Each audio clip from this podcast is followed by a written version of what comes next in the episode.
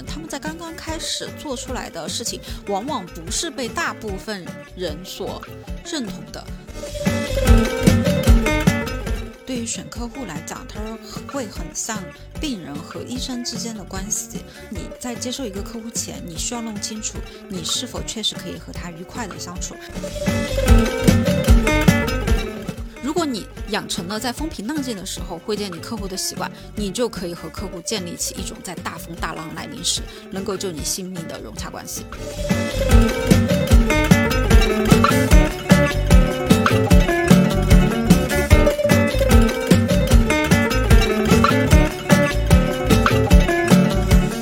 欢迎来到专注路径，期待结果，钱和流量，Hope Always 的搞钱搞流量系列访谈播客。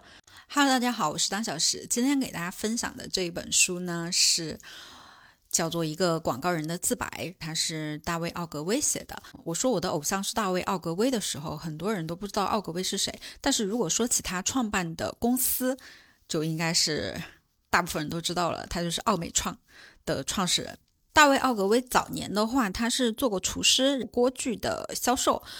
我觉得对他广告行业最有帮助的，应该是他在盖洛普的公司下面做过助理的调查指导。盖洛普就是我们现在很多人会去做的优势测评，包括 MBTI 都是盖洛普他们公司统计出来的。嗯，二战期间呢，他还做过外交官，后面还做过一段的时间的农民。为什么分享这本书？这本书是，呃，近两年对我影响最大的一本书。因为现在很多人会搞不清楚我们是做什么的。那我们其实最主要的是帮一些客户做小红书、抖音，包括私域的运营流量。我们提供的服务的话是更低价格的流量，更高的转化效率。大部分人听完我们的介绍之后，他都会说：“你是不是策划公司？”我就很奇怪，我说我们不是策划公司，但是我给很多个客户、很多个老板去聊了之后，他们对我们的印象就是广告策划公司。我后面再看到这本书的时候，我会发现，对我们就是一家广告策划公司。所以，在我第一年转型开始做广告策划之后，其实我们是做小红书的一个运营、电商的运营，从零到一起号帮客户运营小红书。相当于是小红书或者抖音的，有点像现在大家说的操盘手和代运营公司。我在第一年转型到这个行业结束时看到这本书，我就惊为天人。我还记得那个时候也是在过年的时候，在我们家阳台读完了之后，我太兴奋了。我边读就特别特别的兴奋，就怎么说呢？终于找到一个偶像，找到偶像的力量，因为当时。呃，我在第一年进入这个行业的时候，我是有一个合伙人的，但是我跟这个合伙人之间的很多的运营的逻辑，包括公司经营的理念会有很大的分歧。而对方就是我当时那个合伙人，他的商业能量是高于我很多的，他是全国有很多家连锁的品牌，也拿过几千万的投融资，所以他自己在商业上面是做的比较强的，但是在。广告策划或者说是新媒体运营上面，我会觉得我的策略是会更有效的。实际证明也是我的策略会更有结果，能够拿到结果一一些。我在看到这本书的时候，我会发现，哇，原来我很多时候和其他人不一样的点，都是在这本书里面会有很好的一个范本来论证我的。做法或者说我直觉上面的一些做法，其实是跟他一样的，我就会更有力量去做出自己的路。包括我连提成的一个比例设置都是跟我的偶像一样的时候，我会觉得哇这样。包括选客户的很多的理念都是很相似的啊，所以为什么我看到这本书会非常非常兴奋？我觉得现在做自媒体，它已经过了很多年了。这本书是在一九六二年时写的，已经过了。几十年的一个实践，但是到现在这些经验都是不过时的，而且是可以完全可以迁移过来的。第二个是跨国，它大量的案例和在整个世界上面，它作为 4A 公司到现在都还能够保持商业地位和成功，我觉得它一定是有它自己的道理的。第三点的话，虽然说这本书里面大量的案例和逻辑都是报纸广告的载体，但是现在放到新媒体上面一样是可以迁移的，而且包括像华与华这样子国内头部的营销公司打的口号，比如说他打了口华与华打的口号就是广告就是为了销售，而这个论点的话，其实是在大卫奥格威这本广告人的自白里面比较核心的一些观点，所以。我看到很多现在小红书也好，抖音也好，他去讲怎么做营销，他的很多的理论都是一层一层的转移出来的。而我看到了大卫奥格威这本书，我感觉就是找到了一个宝藏，就是找到了你营销知识源头的供应商。所以我在这本书的一个分享，我真的是边看，包括我这本书是在。前面很久就已经看完了，我现在再去要给大家分享的时候，我再把我之前的读书笔记再拿出来看的时候，我也是蹭蹭蹭的就冒火花，很大的灵感。所以这本书我会分几期来讲。奥格威的话，他第三点这本书我会觉得特别好的，他会有很多清单式的建议，非常非常的落地。虽然他自己会。讲说我在写这本书的时候，感觉会有很多自傲的地方，但是他也是正因为这样，他是一个非常可爱的人。当时《财富》杂志有一篇文章写他，标题叫做“大卫·奥格威是天才吗？”然后他就让他的律师就这个问号，这个“妈是天才吗”的这个问号进行起诉编辑。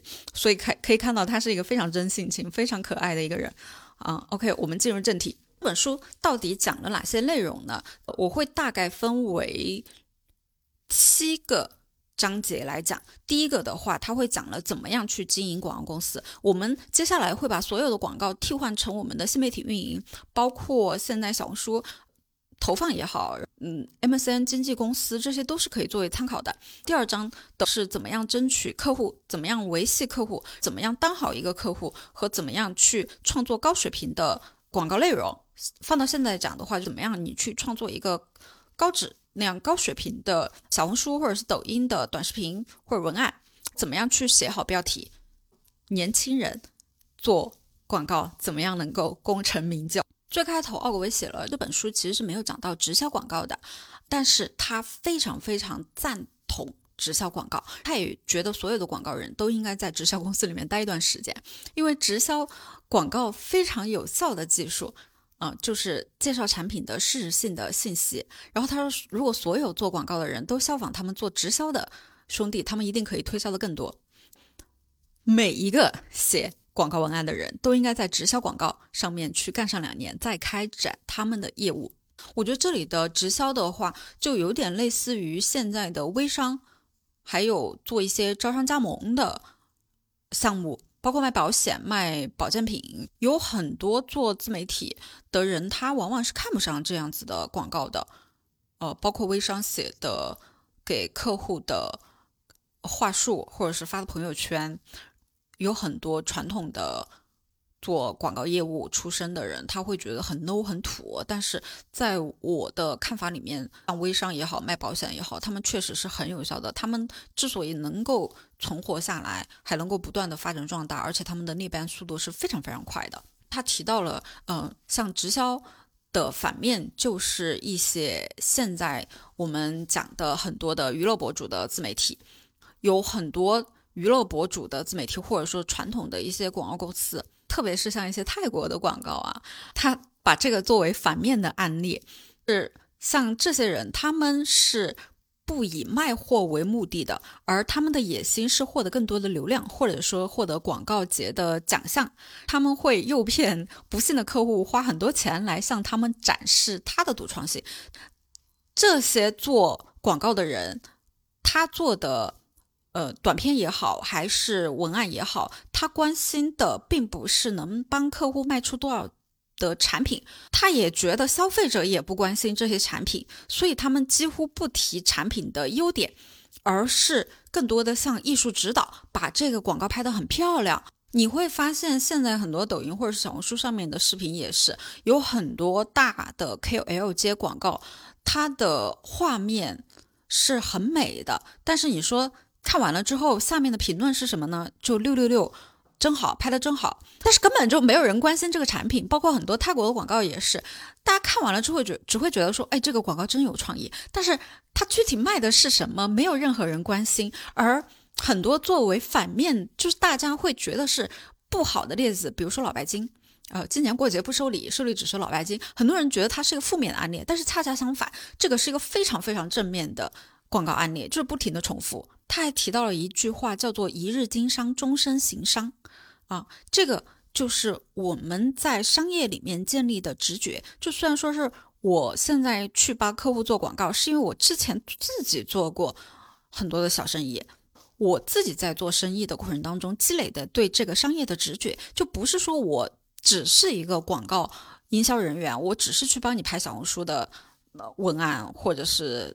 抖音的一条短视频，或者说帮你怎么做一场直播，而是从整个商业的维度去策划，说我怎么样能够通过这条小红书或者通过这个账号来帮你卖更多的产品。这个就是你只要自己做过一段时间的小生意，哪怕很小很小，就是你在路边摊个煎饼，但是如果你一直有复盘迭代的一个思维的话，你会在。旅游的过程当中，或者是你跟别人交谈过程当中，你会有一个敏锐的商业直觉去去观察到，哎，到底这个项目是不是赚钱的？那这个产品要怎么在线上去推，能够推到爆？而这个产品又适合什么样的用户群？而这个用户群它又在哪里？这个都是基于我过往的做生意的经验形成的营销的直觉。接下来给大家分享的是奥格威最后的愿望和留言，就他自己写的。他学习到最宝贵的经验大概有十条。接下来，因为它会大量的出现广告，我们这里的广告其实并不局限于广告，你的一篇小红书的内容、抖音的直播，这些都算是广告的载体。好，第一个是创作成功的广告是一门手艺，一部分是靠灵感，但是基本上是靠知识和勤奋。所以，为什么现在很多做内容的人，他都需要不停的去知识付费，去向更多的。人去学习输入，他才有可能会去输出。如果你具备一定的天赋，而且知道什么样的技术对收银机有作用，那你就能长久的干下去。这个也是他一直在提到的，广告的本质是卖货。所以他说，你更多的要去学习的是对收钱有作用的技术。好，第二个点是去逗人乐，而不是去销售的诱惑，是一种。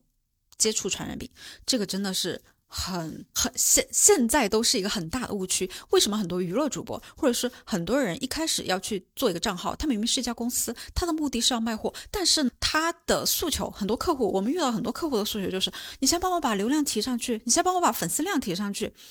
实际上，他们并不知道粉丝量或者说你的阅读数据、曝光量和你的转化不一定是有正比的。就我经常举的例子呢，就你在一个古代的集市上面，那种卖杂耍的，他永远会围绕着很多人；但是卖耗子药的，他的门庭就。可能只有一两个，但是每个光临卖耗子药的这个小商铺的人都是来买耗子药的。但是去看你杂耍、看你胸口碎大石的，他可能围了一圈，但是最后打赏的没几个。这个就是你作为一个要流量的娱乐主播和你作为一个卖货的商业主播，它是完全不一样的。第三，一个广告和另外一个广告之间的差异是用销售力的尺度来衡量的，它可。以是十九比一，这个销售力的话就是业绩。那我们知道，流量乘以转化率等于营业额。虽然说大部分人他的目光都是集中在流量上，他会觉得很多客户来找我们咨询的时候，他会觉得是他流量不够，他的产品很好，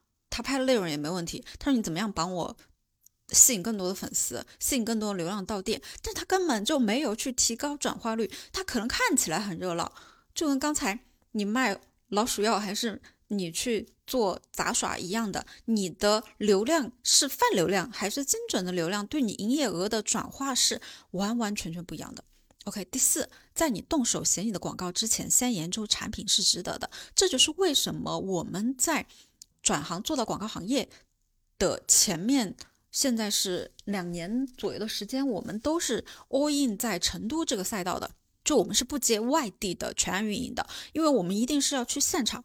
只有在现场，你从这个产品的开发到生产到销售到售后整个环节，你可以参与。现场有神灵，你能够完全知道你的产品是什么样子的，你才能够去帮他做好更多的广告和营销。OK，第五个点是成功的关键在于允诺给消费者好处，诸如更好的味道、清洗的更白、肤色更好等。那这个就是我们说在写文案的过程当中，你要么是去解决用户的痛点，要么是让他产生向往，而往往产生向往就是给消费者好处是更容易拿到结果的。第六点，绝大多数广告的职责不是劝说人们来试用你的产品，而是劝说他们在日常生活中比使用其他品牌的产品更多的使用你的产品。这句话翻译过来是什么意思呢？就是你要卖的货，并不是只是去讲你的产品，而是你的对标他们在卖什么。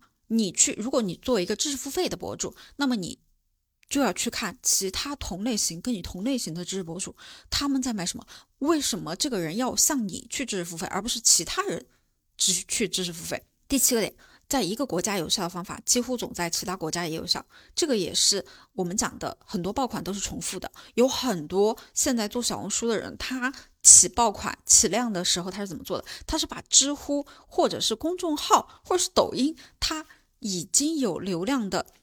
被验证过的爆款，然后重新换到小红书的一个方式，再写一遍，它往往都能够爆。所有的选题都是你自己一个账号你报过的选题，你再重复换角度、不同方面三百六十度去讲这个选题，它同样的也会去爆。第八点，大部分广告方案都太复杂，它反映了太多目标，而且试图迎合大多数不同的看法，企图涵盖太多的东西，就什么也成不了。这个也是我们在去，特别是一条视频或者是一篇种草的内容，你只需要打一个点就够了。你精准的把这一个点给击穿，往往会比你去讲我这里也好，那里也好，那里也好，它好下来就是一个平均的。你不如讲我一个卖点，我有这个卖点，从哪三方面去入手，它能够更多。第九，这个也很搞笑啊。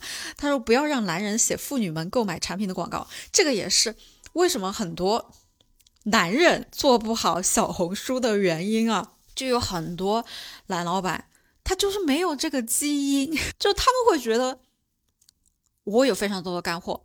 那小红书上面的爆款全部都是在讲情绪，我看不出来他们提供了什么有用的价值。但实际上，他看不起的这些情绪也好。或者说是 他们觉得在碎碎念的东西也好，恰恰是这些人成功的理由。他们能够唤起用户的情绪，因为本来女性她就是偏情感化的东西，你在情感上面打动了她，她就是会愿意为你买单。好，第十个，好广告可以使用多年而不丧失销售力。他用他写的一个广告给一个品牌写的广告用了二十几年，他为一个香皂写的广告使用了三十几年，而且现在也是最畅销的。到后面也会跟大家分享，你一个验证有效的广告词，一个 slogan，你不要换，不要换。尤其是很多的新手，他自己在写文案的时候，他会因为他自己写腻了，他会觉得说我这个东西，这广告词是不是在。有一些创新，no No，你换包装之后，你会发现销量完全下滑。OK，这个就是他最后的愿望和留言，总体的第一个清单。接下来要分享的内容就是怎么样去经营一家广告公司，里面会有，嗯，他欣赏什么样子的下属的行为和对自己又有什么样的要求，包括有创造力的人到底是什么样子的，包括怎么样去接业务等等。OK，他希望的是他的职员保持办公桌的整洁，乱七八糟的办公室会产生一种慵懒的气氛。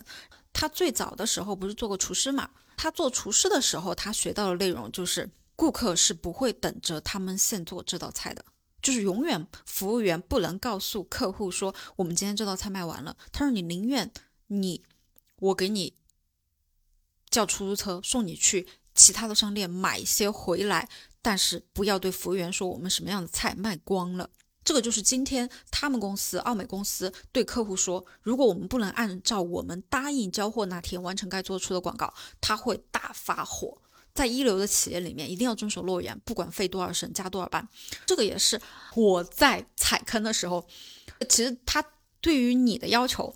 并不仅仅只是你去销售或者营销，这个更多的涉及到你的供货的管理，就是你供应链的一个管理。我当时在做服装的时候卖货，我大崩溃，就是因为我往往营销宣传的很好，但是最后交货交不出来，就在于我对于整个服装的一个供应链的一个管理真的很有待提高。好，第二，接下来的这个清单的话是，他会告诉员工他的。手下的很多人，他欣赏什么样子的行为？这个的话，大哥，大家可以去辩证性的思考啊。毕竟它是在几十年前的一个内容了，它里面提到的很多点，呃，比如说男人和女人的看法，因为在那个时候，大部分从业者都是男性，他对女性的很多的看法也都是很不客观的。但他后面在再版的时候，他也做出了一些修正。呃，我在跟大家分享的时候，我也会划掉一些。不再适用于现在的点，把有一些替换成现在大家对于流量来讲更容易理解的点。这条清单里面啊，有十条，其中有四条都是现在很多零零后看起来是在 PUA 的点。这四条主要讲的内容是什么呢？都是在讲怎么样欣赏呃刻苦工作，工作量超量比工作量不足。更有趣，刻苦工作，呃，准时完成任务，啊，满腔热忱的追求你的工作。那这里我作为一个虽然已经很久不打工，但是也接触了很多年轻人的老板吧，包括我自己作为乙方和很多甲方去服务。我觉得这个大家要辩证性的去看，你首先要认知到你自己是个什么样的人。如果你自己，本身就没有太大的远大的理想抱负和追求，你就是一个比较闲鱼的人，那 OK 没问题，你就需要去选择一份比较安稳的工作，而不是去进入一家创业公司。但如果你进入一家创业公司，或者你对你自己是有抱负、有理想的，那么你一定是要听进去。接下来他去分享的这几个点，就是工作超量比工作量不足更有趣啊，因为你刻苦工作之后。一定是会有经济收益的。努力工作越多，哪怕你不是在为自己工作，你是在为老板工作，但是如果你创造了更多的收益，你一定是会比你不创造收益要收获的多的。至少你不会被开掉。你要相信，老板再傻，他都是不会开掉一个能给他带来更多价值的人的。你的甲方也是一样的。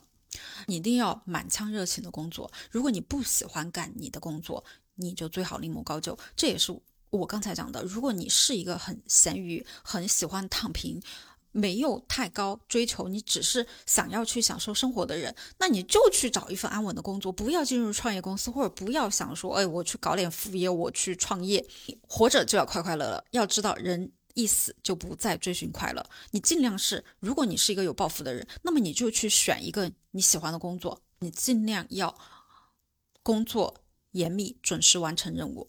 嗯，像我对团队的要求就是今日事今日毕。你答应，你可以自己设定时间，但是你自己设定的时间，我们讨论出来定好了这个 deadline 之后，那么你就一定要在 deadline 之前完成任务。当然，除了这些之外的话，他还写了几条，比如说不卑不亢，就是他看不起对上司阿谀奉承的人，因为一般来说，正是这种人，他对自己的下属也是非常的专横跋扈的。还包括举止文雅、待人富于人情味，嗯，愿意去提拔和培养下属的人啊。当然，他说了这么十点之后呢，接下来他估计是怕别人会觉得。他怎么提了这么多要求？所以接下来的一个清单呢？他在严于律己上面向职员讲述了我对他们的期望之后，我又告诉他们我对自己的要求。这点的话，也是跟。呃，各位管理者和自己创业的老板一些共勉。第一点就是我尽量做到公正坚定，即使要做出的决定不得人心，我也坚定不移。我尽量创造稳定的气氛，多听少说。我也在很多本书里面看到很多个金钱能量，或者说很多成功人士他提到他的一个关键词，这个关键词很多人是 会想不通的。啊，包括我们在上一期阿手教你从无所有到财务自由上面，他提到了你作为一个 leader，你要具备的一个能力就是平衡。那这个平衡的话，就是阴阳平衡。你作为一个管理者，你需要在士气低迷的时候去提高士气，你需要在大家非常骄傲的时候稳定军心。第二，呃，我尽量保持公司蓬勃的朝气，保持公司的激情活力向前闯，尽量争取新的客户来发展壮大公司。他括号这里也很有意思，他说讲到这一点的时候，我的听众都扬起脸，像雏鸟等待爸爸来喂自己一样。然后第四，我尽量争取客户们的最大信任。第五，我争取获得更多的盈利，使大家在年老时不至于过贫困的日子。第六，我制定方针和政策时要深谋远虑。第七，我尽量在各层次上都任用最高水平的人，使我们成为同业中人才济济的广告公司。我尽量使公司男女职工的才能都能够充分发挥出来。OK，他提到说，你经营一家广告公司需要活力和足够的应变能力。那这样，即使是失败，也很快能够站立起来。对自己忠实的伙伴要热情、热爱，然后要能够宽容他们的过失，有化敌为友的才能，还要有抓住良机的敏锐目光，还要有道德。因为这个道德的话，我觉得也是在商业世界上面，你虽然不道德能够取得短期的利益，但是你要长期的走下去。你一定是需要走正道的，走正道就是少走弯路啊，少走弯路你就能够笑到最后。更重要的是，公司的领导必须如何懂得分配任务，把权力层层下放。接下来的一个清单是怎么样判断，呃，你是不是一个有创造力的人？他提到了三点，第一个就都特别敏于观察。他们比别的人更重视准确、能说明真理的观察。第二个就是他们常常表达部分真理，但是方式是很生动的。他们表达的部分真理通常是未被证实的。他们以置换重点或不均衡陈述的方式来指明那些往往被人忽略的事实。他们对事物的看法和感受与常人相同，也异于常人。那这一点的话，我做一个解释：很多有创意的人、有创造力的人，他们在刚刚开始做出来的事情，往往不是被大部分人所认同的，他们往往都是会有一定的争议的。第三，他们天生头脑发达，他们有更多的能力，同时抓住许多概念，然后对他们进行比较，从而能做出丰富的综合能力。那这里的话，就给大家提一个。呃，我现在更多学习应用的就是你要有不同的思维模型。你如果有不同的思维模模型，你不光从生物的角度、物理的角度、化学的角度，还是从人文科学的角度，还是从哲学的角度，从很多个不同的维度去分析同一件事情，你就能够做出更丰富、更综合的结果。他们比常人更能够接触潜意识。的生活，那这里的潜意识的话也是可以去训练的。呃，比如说我自己会去进行很多的冥想，然后在你不停二十四小时你在思考的时候，你的梦境也会给你很多的灵感。在现在的商业世界里面，除非啊你能够把你所创作的东西卖出去，否则创作独具匠心都是毫无价值的。这一点真的是很多的创作。创作者啊会犯的误区，他们会花很多的时间去创作，但是并不发出去，甚至他不卖出去都算了，他甚至不发出去，他就觉得我应该要再优化、优化、优化、优化、优化、优化，但是实际上你应该做的策略是先卖。你哪怕是一个半成品，你先卖出去，根据用户的反馈再进行一个迭代。那好的账号，你作为一个自媒体也好，还是你去作为一个公司的产品也好，它很少可能是在一点零版本的时候就成功的。你必须经过很多轮的一个迭代，根据市场的一个反馈，再调整你的产品也好，内容也好，你的才能够发挥更大的价值。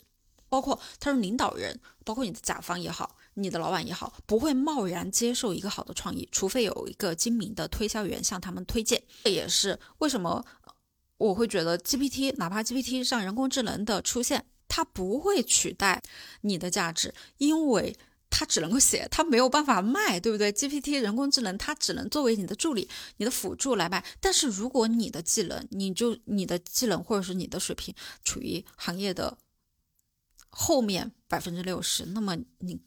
大概率是会被 GPT 淘汰的。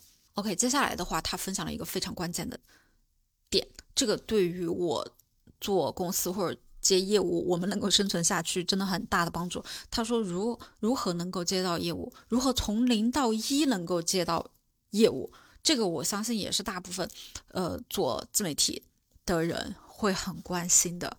大部分做操盘手或者做运营公司，最关键的就是你要怎么样活下去。他非常诚恳的分享了，他说他们公司刚刚建立的时候。他们要和三千家公司竞争，我觉得放到现在，这个竞争数量是远远不止的。你不仅是要和你当地的公司去竞争，甚至你要和全国、全球，因为现在自媒体它把世界都更浓缩了。所以有很多人他会觉得说，我线下做的不好，我是不是做放到线上去就能够做好了？low，如果你在线下都没有竞争力，你这家餐饮店跟你隔壁整条街的餐饮店你都没有竞争力，你怎么样去抖音上面去揽客？你要跟全国的人去竞争呢，根本就没有这个竞争能力，不是像大家想象中的，我线下的流量不高，我放到线上去就高了 low。然后他分享的是，他第一件大事就是把他的品牌创造出来，他在这方面的成功来的比他希望的快的更多。他会接下来会呃分三个步骤去跟大家分享怎么样达到这一点。对于其他有志于创业的人是非常非常获益的。我当时看到了这个之后，我也会觉得说天哪，真的是天才，不愧是天才。但是真的要能够做到这一点，其实还是会有难度的。他说第一点，他们他是邀请了十个广告专业刊物的记者共进午餐。然后他向他们讲述了他要白手起家建立大公司的狂热雄心。很多人他为什么能够成，就因为他有远大的目标和志向啊。从而的话，他请的这些共进午餐的人就会帮他出一些主意，帮他搞好这个新公司。他给他们发每条信息，他们都帮他刊登出来了，不管这些消息有多么的琐碎。第二点，啊，他听了一个前辈的建议。在一年的演说不超过两次，但是每次演说他都准备尽可能的挑起最大的骚动。怎么样去挑起最大的骚动呢？他准备的非常的详细，他把所有的知识全部倾囊倒出，然后离开之前，他还会给他的每一个来宾发放一份高质量的设计草图，然后包括三十九条规则的一个印刷稿。就举个例子，如果你作为一个新品牌，你请了很多的媒体去之后，你是要准备很多的伴手礼也好，还有你公司的介绍也好，你要帮呃你的请来的这些媒体要发的言、准备的素材都通通打包好提供给他们，而不要试图去说我请你们来，你们自己来做。不，你把他们需要的素材。尽可能详细的提供给他们，就包括很多现在的产品在小红书上面去找种草一样，不是你把产品发出去就完了，而是你发出去之前，你自己要有一个广告的策划案。比如说，我要去推一款香薰，那你在把这些香薰发放给 KOL 的时候，你在产品里面，你尽量是附一份手册，这个产品的研发过程、思想理念、它的一个卖点，我对。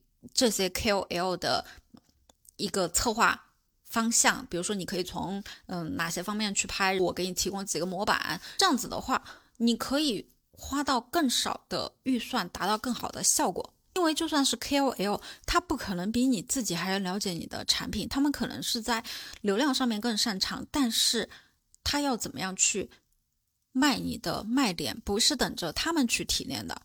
第三的话，他是跟很多个人去进行异业联盟，有点像异业联盟啊。他说他的他跟职业与许多广告主有联系的人，比如说调研人员、公共关系咨询人员、管理工程师、版面营销人员交朋友，让他们看到我对他们将来的业务可能有用，他们也会为弘扬我们公司的名声做宣传，这些。提到的这些，就是他他下面写了一句话，他说：“高贵的读者，要是我的这些自我标榜的自白震惊了你，我只好这样说：如果我以正规的方法按部就班的办我的公司，可能要二十年的时间，我才能达到目前的地位。我没时间，也没钱等待，我穷，无名无份，而且急于求成。”我这读到这里的时候，我真的是站起来鼓掌，就是如此的真诚坦率，说出了。我们大部分人的心声，有多少人能够坦诚的承认说：“我穷，我无名无分，而且我急于求成。”他做到了，至少他坦然自若的面对了自己的野心和欲望。这样的话，你其实是可以做一个更自洽的人的，而不是像很多的人啊，很多的内容创作者，我真的是说说句不好听的，既想当婊子又想立牌坊。我既想要做一个高贵的艺术家，我不想谈钱，但是呢，你如果给我钱少了，我又看不起你，我又觉得你什么意思啊？OK，我作为一个内容创作者，我就是要搞钱。同时呢，他每天从黎明到深夜，一个星期工作六天。所以，虽然他有野心、有欲望，同时匹配了他落地的能力和行动力，这样才能够成功。他谈到他接业务的最开始的时候，也很像我们现在起步的时候。他说他起步的时候能争取到什么样的客户，他们就接什么样的客户。他们接了什么样的客户呢？什么做乌龟的玩具厂、印刷的厂、摩托车厂等等。但是呢，他总是把他的眼睛盯在。最有分量的五个客户上面，然后把他们微不足道的利润来建设公司，希望最终能起引起有分量的客户的注意。他总是让可能成为我们客户的广告主看到，我们公司有非常好的发展，每个案例都呈现的异常精彩，每个接的业务都是销售上升的。不过呢，在说这些话的时候，他总不是特别的理直气壮，因为哦，就如果一家公司的销售额在二十一年里面没有增长至少六倍的话，它的增长率只算低于平均增长率。那这个其实这个数据啊，放到现在来讲，大家更急于求成，不仅是 广告公司急于求成，更多的品牌方和更急于求成，他们巴不得今天投入十万，明天就能够。看到一百万的销售额，所以对于现在的现况来讲，我觉得这个竞争是会更激烈的，尤其是在自媒体上面。它经过了很长的周期嘛，所以他说，在一九四五年的时候，非常普通的广告公司也能够保持住每一个客户，呃，他们只需要等待上升的经济曲线，就能够取得红利。在人人都兴生意兴隆的时候，他。并不需要有太多的本事就能揽到客户，但是啊，在经济衰退的时候，暮气沉沉的公司就支撑不住了。只有朝气蓬勃的新公司才能向前跃迁。像呃，之前在一九年刚开始抖音起来的时候，你只要是一家抖音做抖音的 MCN 公司，或者是你只要是一个抖音账号，你就能够涨粉，因为看的人多。做的人少，提供内容的人少，在任何一个新平台都是这样子的。你新入局的话，你是会有很多的红利的。包括现在的小宇宙，我也会觉得，只要我发，我不管内容怎么样，它都能够涨粉。为什么？因为听播客的人还挺多的，但是做播客的人还没有太多的高手。那这个时候，你你就是稳步上升的，你不需要有太多的本领，你就能够稳步上升，你就能够涨粉。但是到后面平台白热化的时候，那么你。就需要有更多的势能，那这个也是平台周期会越来越短，越来越短，越来越短。如果你不想要频繁的去变动平台，你只有不断的去加强自身的一个竞争力。你做一家广告公司，你争取第一个客户是最难的，这个真的真的很难，因为这个时候他没有任何的案例，那用户他不是傻的，他不是说我听你说你能做成，我就愿意给你掏钱，而是说你们之前做成了什么。而你之前没有案例，没有声望，没有业绩的时候，那么你怎么办呢？他给到的建议是说，呃，如果你希望争取到客户，那么你就免费给他做一些产品的初步调研，作为自荐，就免费给他出方案，把这个方案给广告主看的时候，他们的好奇心很难不会触动。他说他最早的时候接业务，哦，有一家公司还。比较大的一家公司，向他们了解说，如果他们聘用他们的话，他们能做出什么样的广告？他做了什么事情？他十天之后，他给他们提交了十四套广告方案。所以他说，猎取新业务，除运气之外，高效率和勤奋就是最佳的武器。他说，他从来不想要揽很大很大的客户，因为为什么？一旦失去这样的客户，他的后果是承担不起的。这也是为什么我们现在接业务啊，我们也不敢接太大的品牌的广告，因为如果揽上这样的客户，从你给他们做广告的第一天起，你就不得不战战兢兢的过日子。而如果你本来就比较卑微的情况下，你就失掉了提出坦率意见的勇气，你就很可能变成很卑微的人了。这个就是说，这里就就像谈恋爱一样，你不是不可以高攀，你不是不可以嫁入豪门，你可以，但是高攀是要吞一万根针的。到他刚开始的时候，嗯，他。拒绝了福特公司的广告业务，他给福特写信说：“你的广告预算是我全部营业额的一半，这样要保持我们咨询的独立性就很难办到。”哦，我觉得他真的非常清醒。然后他会煞费苦心的挑选客户，他说他们每年会平均拒绝掉五十九个他们不愿意接受的客户。那这里我也是同样的，我差不多。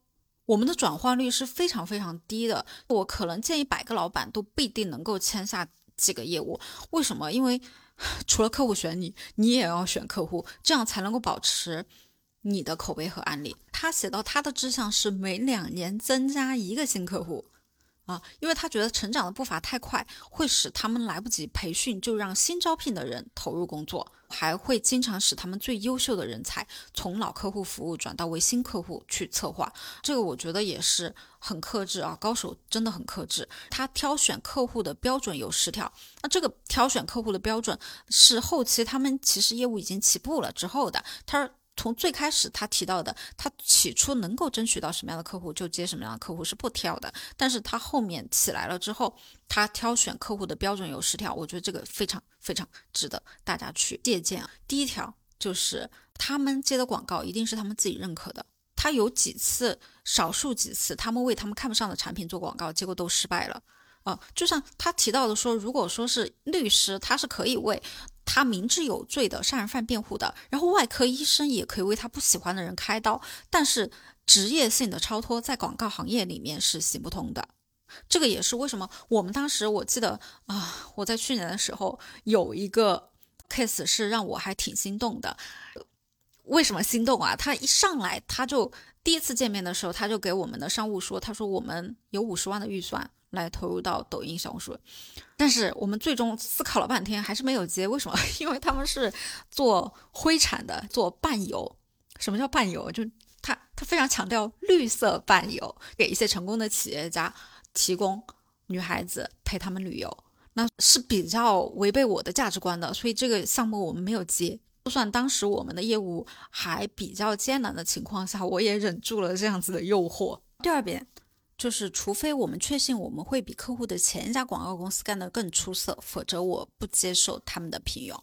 第三个是他谢绝为产品销售长期下降的客户接业务，嗯，他会拒绝很多产品有缺陷的点，包括。产品的厂家管理不善，因为这两种缺陷是不管多好的广告也补救不了的。我也会觉得说，常常是产品是一，广告营销是后面的零。如果你前面的一就不好的话，你后面其实是很难很难去提升的。为什么？因为最开始的时候啊。他这里有个很好的比喻，就是有名气的外科医生可以经得起偶然在他手术台上死去的一位病人的打击，但是如果一个年轻的医生碰到了这样不幸的事故，他的前程可能就断送了。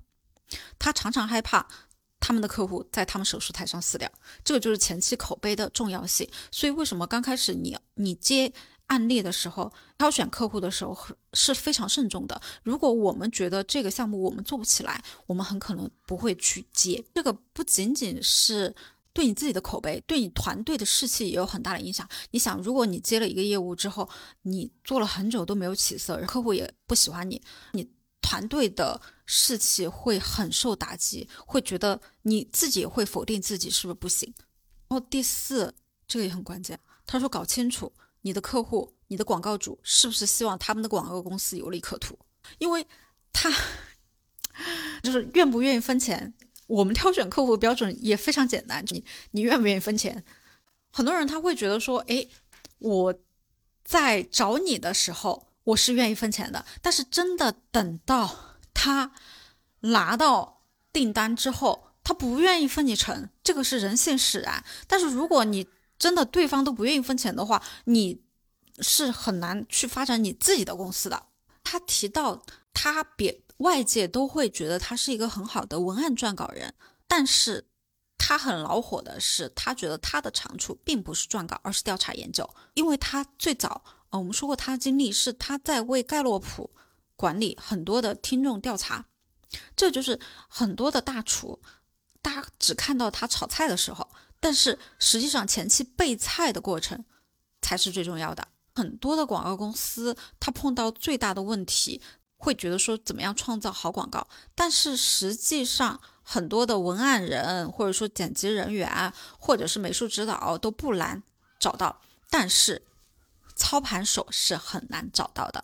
呃，操盘手是凤毛麟角的。那什么是操盘手呢？操盘手，比如说你要真的运营一个小红书账号或者是一个抖音账号，你是需要管理团队的，你是需要把形形色色的美工也好，还是文案也好，还是做选题的人也好，还是拍摄剪辑的人也好。他都要胸有成竹的，还要了解产品，还要做出判断，同时还要精力充沛、夜以继日的工作。所以，对于操盘手的技能来讲的话，远远不是说你写好一个文案就能够成功了。很搞笑啊！他说广告界后面有个盛传，说他是这样一个奇才，有很多大的广告公司都该任用他。为了把他弄到手，即使把他整个公司买过去，他们也能豁得出去。在很多年的时间里面，很多家公司。都邀请过他，但是他接下来说的那句话真的是让我笑死了。他说：“如果他们有人诱以我金子，那我肯定就屈服了。可是他们却错误的以为我更感兴趣的是迎接不管是什么样创作的挑战。”这个深有感触啊！我在转行做到新媒体运营的业务上面，有很多个老板都会跟我聊的时候，他不是把我们当做乙方，他是说。我们一起创业吧，我们一起合作吧，我们一起推一个账号吧。嗯，你看我们的产品多有潜力，你看我这个人多么适合成为一个 IP。你们把我打造成一个标杆的案例，你们就可以红了，或者说你们就可以把我作为你的案例。low low low，你先给钱啊，爸爸。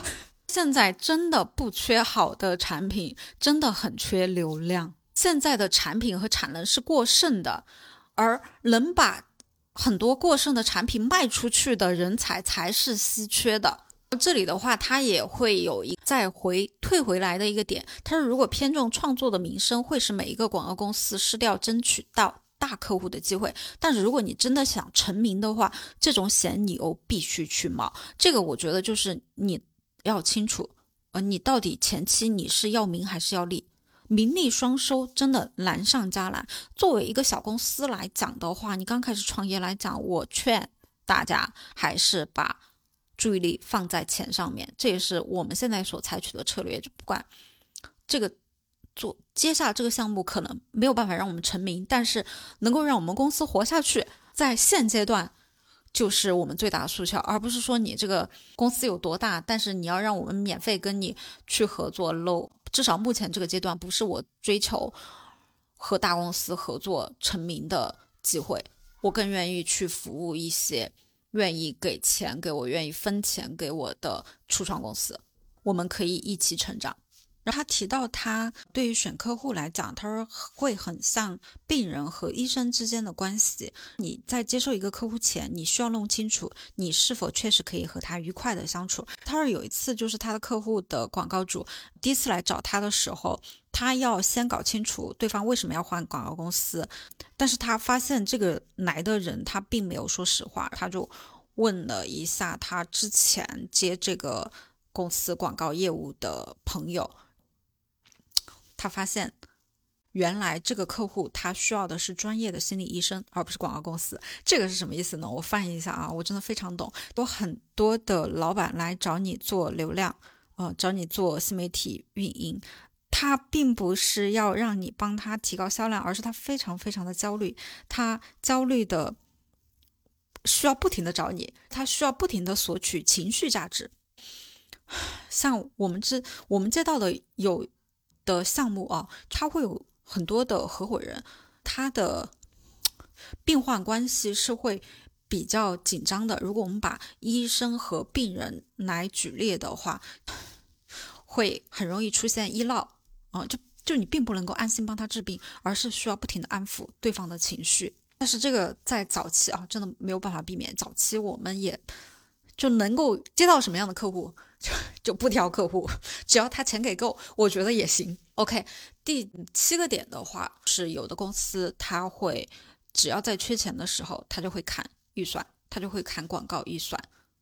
哦，因为其实很多的 ROI，它并不是说你第一天投进去马上就能见效的，而很可能你在砍预算的时候，它恰恰就是黎明前的黑夜。总的来说的话，最能够获利的是快消品啊，单位成本低，大家都使用且需要复购啊，因为这样子的话，它的广告预算会更大，广告效果也更可检测。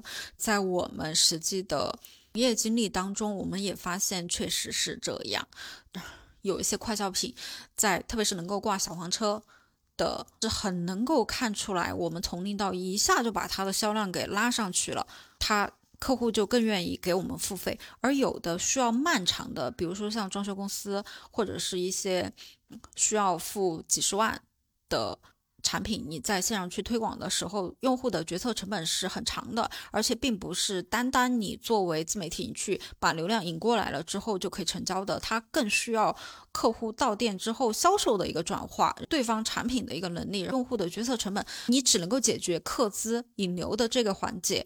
嗯，而你的客户是他会更愿意直接从他能够看到快速的销售额里面分钱给你的。如果你只是提供客资，而更大部分的转化，比如说高客单价的很多东西是需要用户进店才能够转化的，他会觉得说，哎，能够取得销售的增长，更多的是我们销售员的功劳，并不是你们做广告做流量的人的功劳。OK，第八个点，嗯，他不太接受新产品，不太接受在实验室测试的产品，因为新产品中十有八九是夭折的，就总的利润率很低的情况下，广告公司是没有办法承担这样子的风险的。第九个点就是，如果你有创作有效广告的抱负，千万不要揽协会为客户。这这个我觉得是可以再延伸一下的，就。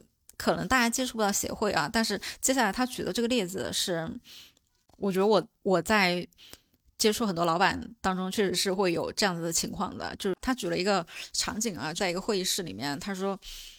前老板的态度就很高傲，他说我正在和很多家的广告公司面谈，你可以用十五分钟的时间来谈谈你的方案，就像面试一样的。你你讲完这十五分钟，就是下一个广告公司 进来再去做一个提案，对方给的预算又很低，还要有很多个人来去参与决策啊，所以只要满足这几个点啊，不管他是不是协会会员，他都不是一个好客户。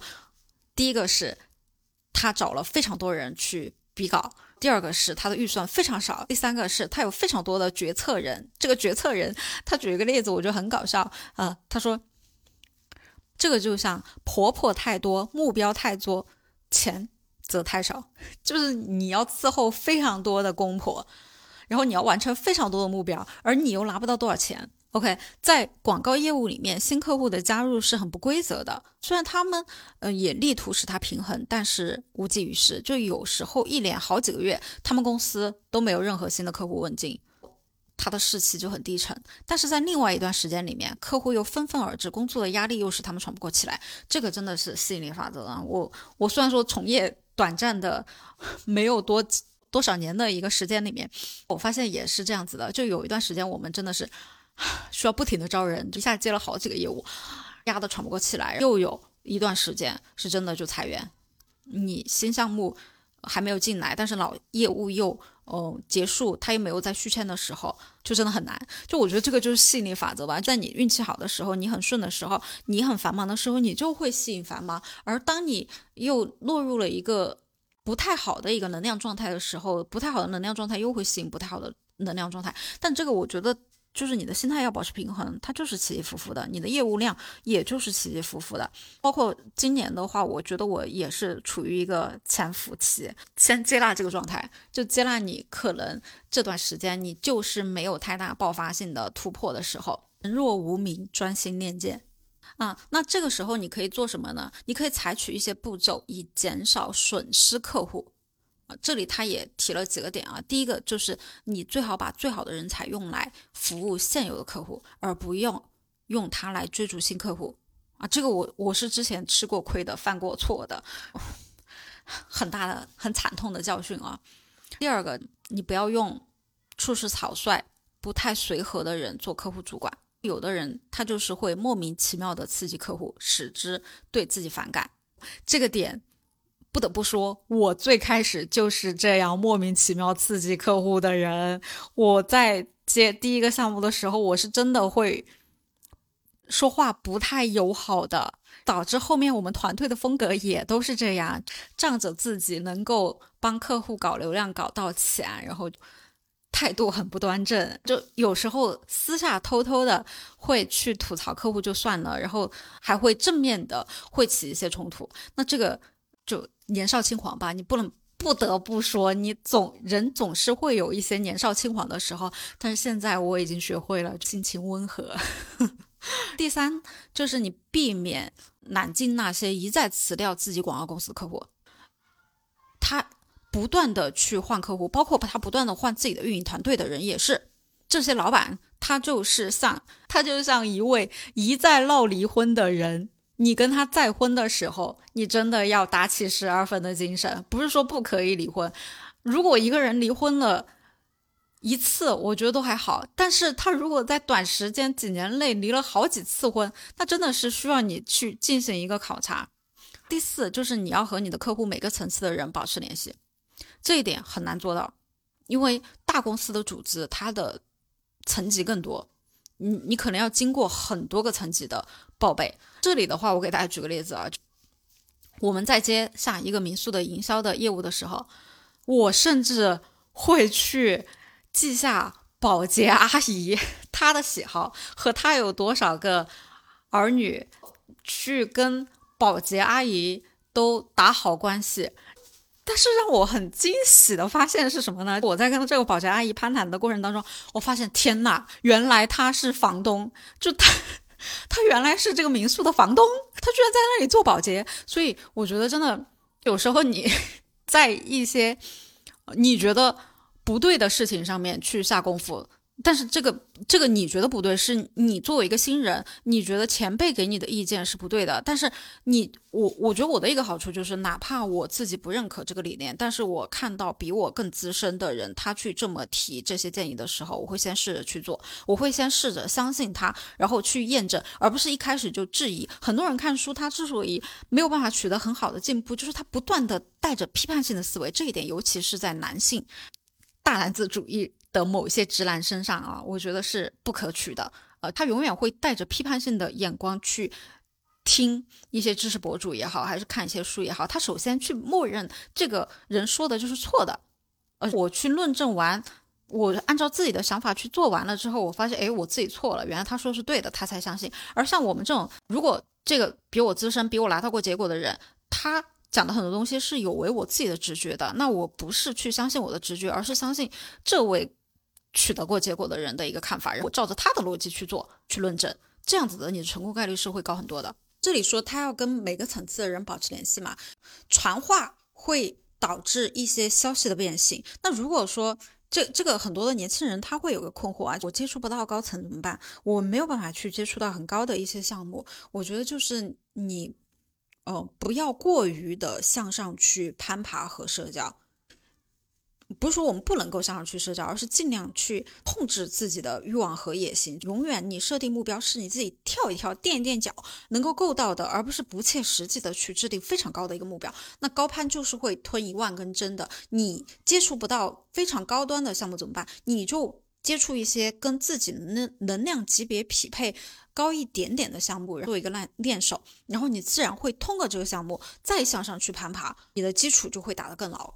他说，很多大公司大品牌的领导层，他之所以对广告不感兴趣，是因为有一个很经典的话啊，很经典的抱怨，说我花在广告上的钱有一半是浪费掉的。可麻烦的是，我不知道是哪一半。有很多搞生产当财务的人的厂商啊，他是很。猜忌广告人的，这也是我接触到很多个厂家，就是开工厂的人，他们太过精于计算，而这个精于计算是他们之前安身立命的本领。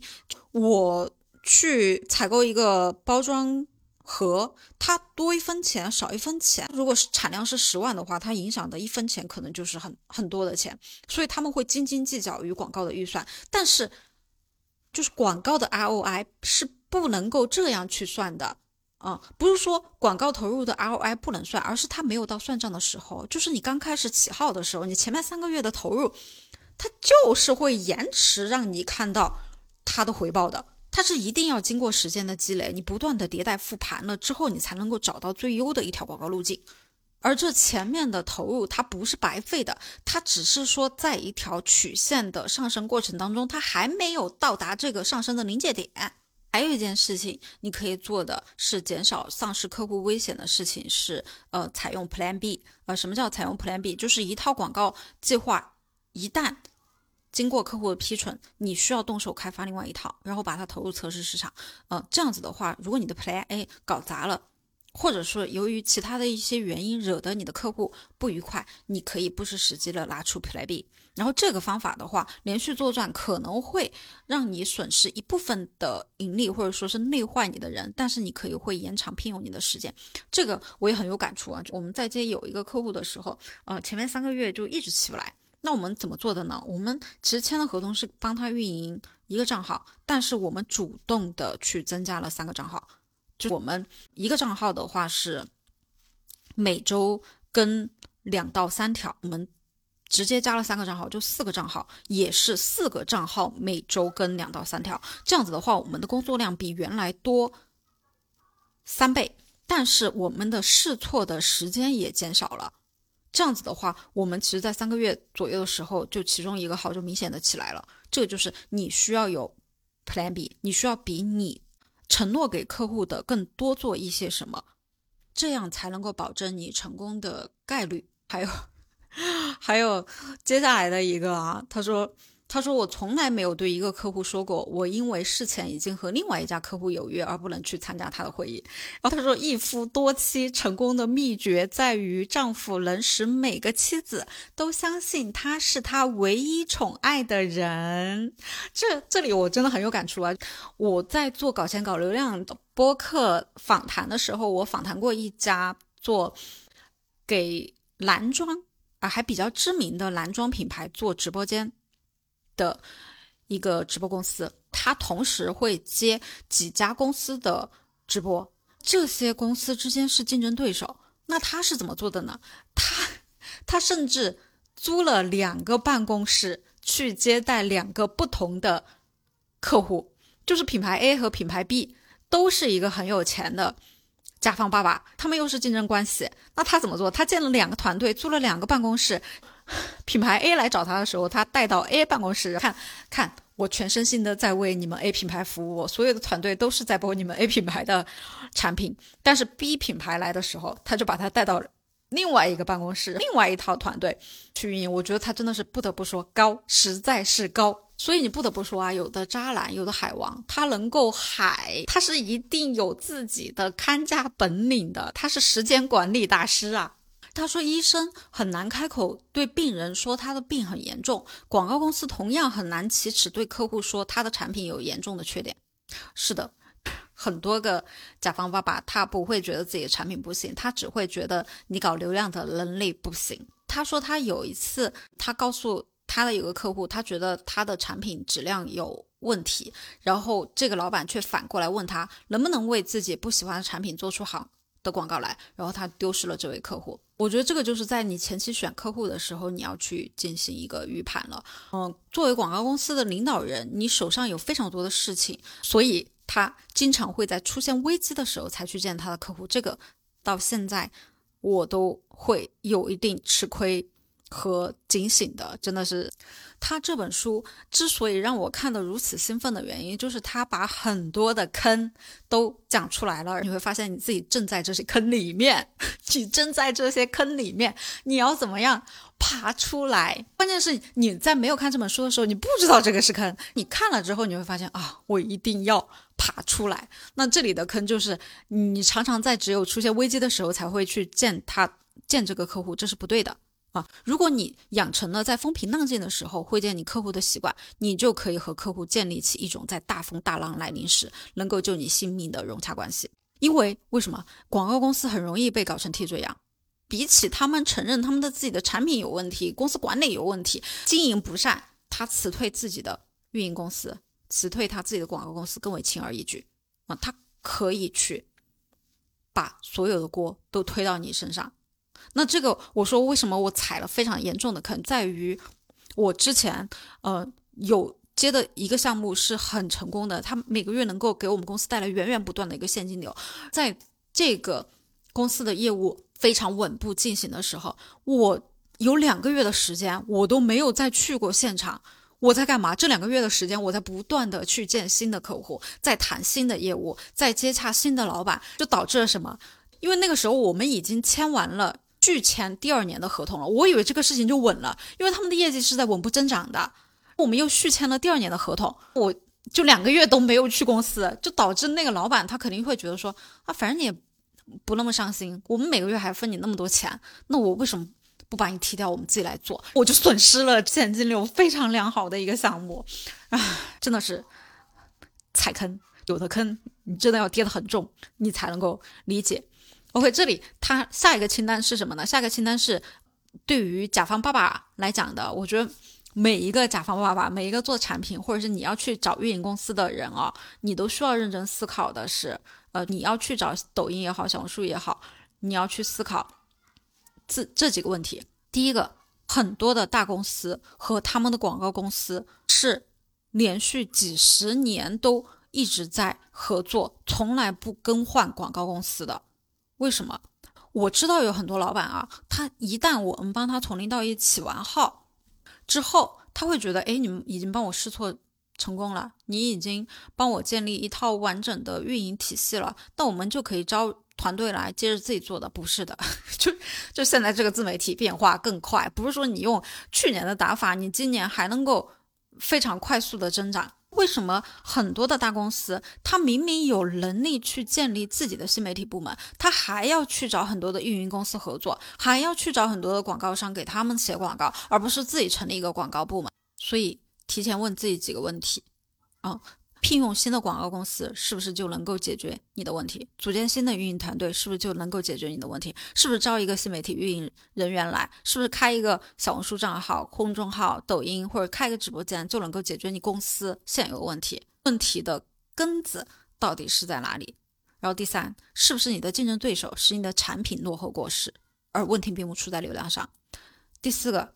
你是不是曾经只是按你的主意创作账号的内容，而现在又把责任推给广告公司？第五个，你是不是恐吓你的广告公司，使他们不知所措？这里大家代入一下啊，出如果你是一个大公司，你可能会有跟别的广告公司合作；如果你是自己是一个初创公司的小老板，你可能招了一个运营团队。那这里的广告公司，你带入你的运营团队，或者就是新媒体运营的一个小编，你是不是一个会否定你？的新媒体运营人员提出来的建议的一个庸才。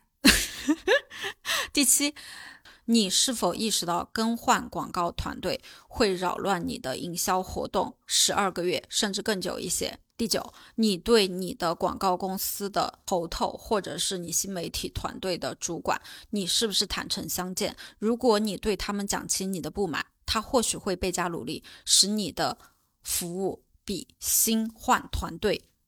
会更好。第十个，你是否有考虑过这样的实际情况？你辞退一个广告公司，你会使那些曾经为你服务过的男男女女失业？有没有别的办办法能够避免这种人间悲剧？我真的跟跟大家分享最后一点啊，嗯，我们在有一个客户项目结束，我之前说的我踩的那个坑，我们当时已经续签了第二年的合同了，所以我又招了人来去进行新的业务。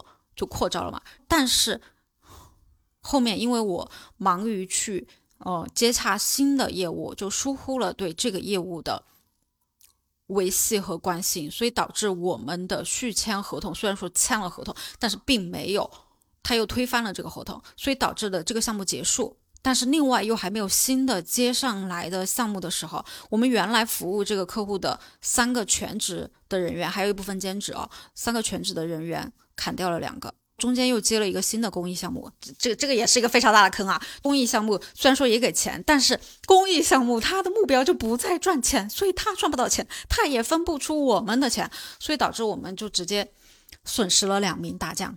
OK，作为甲方爸爸，下面还有几个提醒，就是不要在创作领域里以你的广告公司较高低，包括你做一个老板，你不要跟你的创作团队的人比才华。他这里有一句话，我觉得说的非常经典。虽然说有很多人会觉得这句话很很神奇啊。他说：“你何必养了狗又自己汪汪汪汪叫呢？”就是你在后座或者你在副驾对司机指手画脚，这种做法真的相当讨厌。如果你这样做了，我只好请上帝保佑你。你应该清楚，创作广告或者创作小红书内容的人是这个新媒体小编的责任，不是老板的责任。是你广告公司的责任，所以不要去分担广告公司的责任。他这里又举了一个例子，他说有一家公司，他说我可以把业务交给你，但是我的预算很有限。但是如果你肯接受这么低的预算，我可以向你保证，你所有的广告文案我一字不改。这个是很多乙方的噩梦啊！很多乙方的人员就是甲方要五彩斑斓的黑，改第一稿、第二稿，改到第十稿，甲方爸爸又说啊，我觉得还是第一稿好看。这个是很多乙方吐槽的点啊！所以为了这个成本，中间反复沟通、修改的成本是很大的。如果真的如果有甲方这么说，他。把所有的新媒体账号交给我们来运营，所有内容我们做主，他全力的配合，他创始人该出镜的时候出镜啊，我们做什么选题，他同意什么选题，他完全不修改。那么我是愿意少收钱的，因为这样的效率会非常高。他也说了，他说如果我们做的广告失败了，责任全部在我。如果甲方一个字都没有改过的话，但是如果对方改了，他又。会把所有的责任甩锅给你，这这个点真的是很让人讨厌。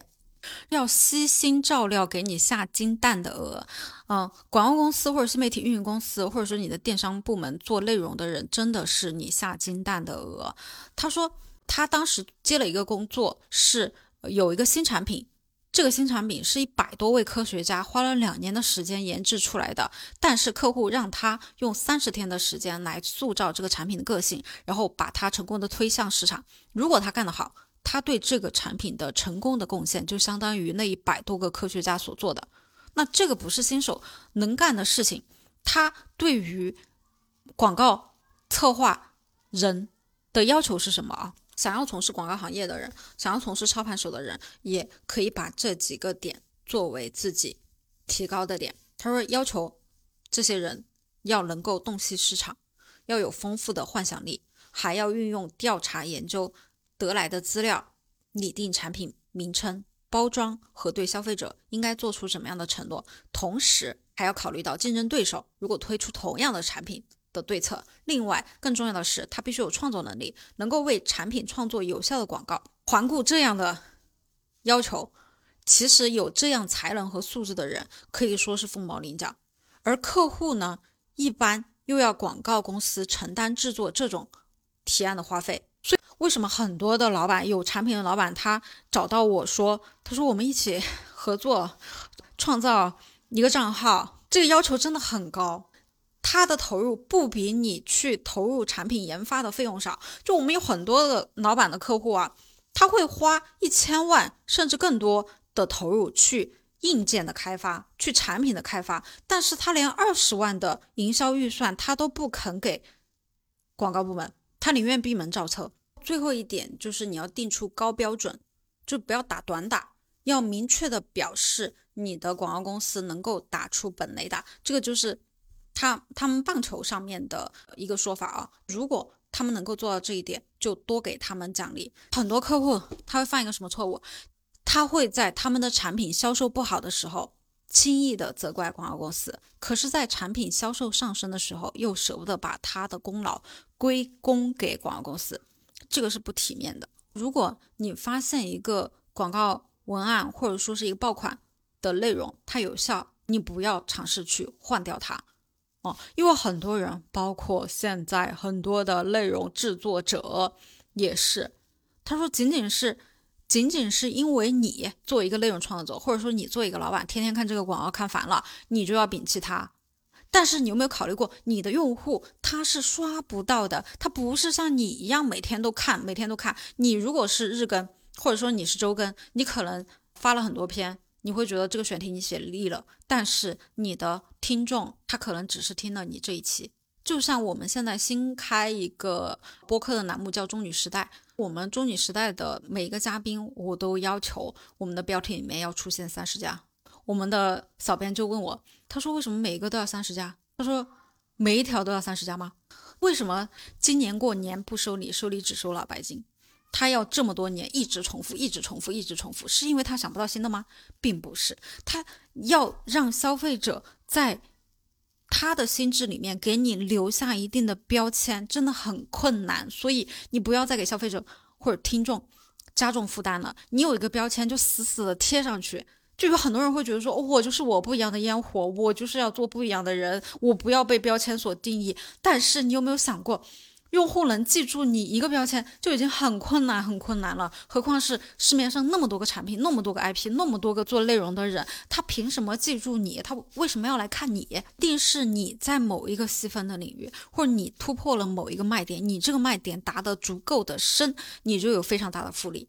而你去换广告也好，换标签也好，你就是在损耗你的复利，你就是前面积累了所有的东西，在这一刻就突然的中断。就像我们在一年半前接的一个项目，我们给他做的两条小红书的置顶内容，到现在我们没有合作了。过了一年半的时间，这两条置顶的视频还在他们的小红书的主页上面。为什么？因为他持续的还在不停的帮他们带货，这个就是很聪明的做法。